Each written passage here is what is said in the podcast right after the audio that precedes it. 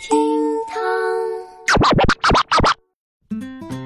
厅堂微博报，给生活加点料。周末主播可可上线。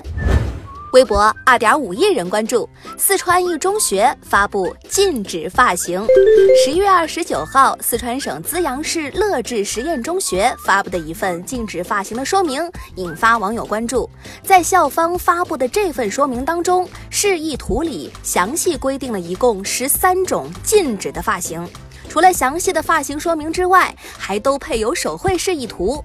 那禁止的发型包括了，来来来，我们一起来想一想：偏头痛型、无脸见人型、垂帘听政阴险型、土洋结合不当型、自造斗鸡眼式毁容型、成年妇女衰老型，就是那种披头散发式的、精神崩溃型等，十分生动，形象地说明了禁止在校园当中出现的发型。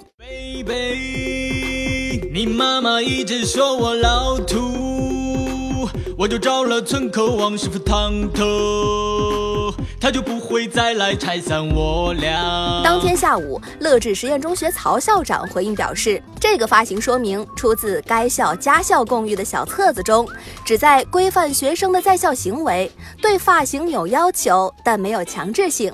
以教育为主，一位发型名称和手绘漫画独具一格，引发广大微博网友关注。网友们见到该校发布的禁止发型后，评论称笑哭了，认为必须支持学校管理严禁葬爱家族崛起。但是呢，也有那么一小丢丢网友表示，还要管理学生的发型，是不是管得太多了？可可觉得学校管理没问题，高中生就该有高中生的样子，小朋友要有小朋友的样子，好好读书。但是就是好奇，这么多年过去了，这种葬爱时期的发型还在流行吗？正在听节目的你，认为中学生发型该管吗？来评论区聊聊呗。微博一点七亿人关注。水滴筹医院扫楼筹款漏洞多，每单最高提成一百五十元，月入过万末尾淘汰。互联网筹款平台水滴筹在超过四十个城市的医院派驻地推人员，他们常自称志愿者，逐个病房引导患者发起筹款。最近呢，记者发现。地推员们对募捐金额填写随意，对求助者财产情况不加审核，甚至有所隐瞒，对捐款用途缺乏监督。水滴公司依靠水滴筹地推形成的场景和流量来销售保险，操作示范却消耗了社会爱心。哼！随后水滴筹回应说，上述情况是个别现象，水滴筹线下服务已全面暂停。对此，大部分网友很气愤，认为水滴筹利用人们的同情心赚钱，再这样下去会导致以后真正需要帮助的人却得不到筹款，也会导致贪财敛财的人更多。但也有网友表示，地推这种模式那是没问题的，提成一百五也没有问题，市场化才能最大发挥救济的作用。但是对资料和财产不加审核，那就是问题了。不能全盘否定，而是要更加规范。可可之前啊，经常在朋友圈看见谁谁谁的亲戚得了重病需要求助。最开始看见这种筹款的，都觉得病人好可怜的，都会通过平台资助一下。后来这越来越多了，就慢慢麻木了。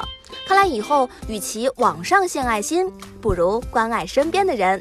你相信朋友圈的网络救助吗？你曾在互联网筹款平台上捐钱吗？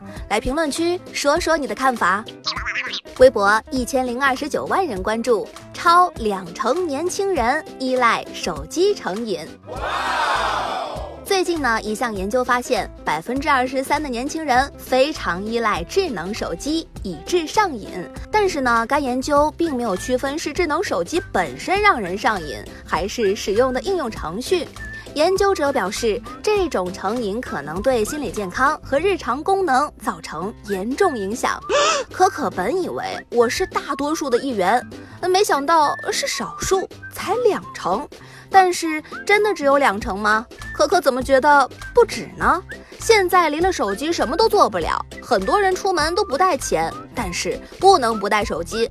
就这么说吧，现在的可可没有男朋友可以，但没有手机嗯，绝对不行。总是爱玩，只好充电。谁谋杀了我的 WiFi？